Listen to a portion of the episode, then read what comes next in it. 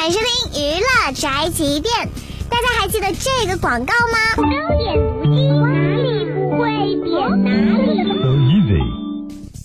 当时年仅八岁的广州女孩高君宇成为全国家喻户晓的点读机女孩。这么多年一直有传言称她高考失败呀，怎么怎么的。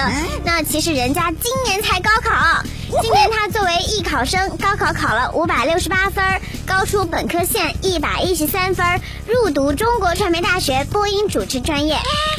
这个女生还说，网上的留言成为她学习的动力，她要用实际行动击碎质疑。完美。哇塞，这个成绩真的是学霸了耶！对啊，果然是用了点读机的女孩，感觉网友也挺无聊的耶。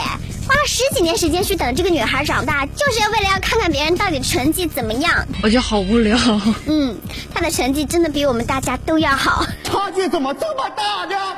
这就是本台街范件发来报道，以上言论不代表本台立场。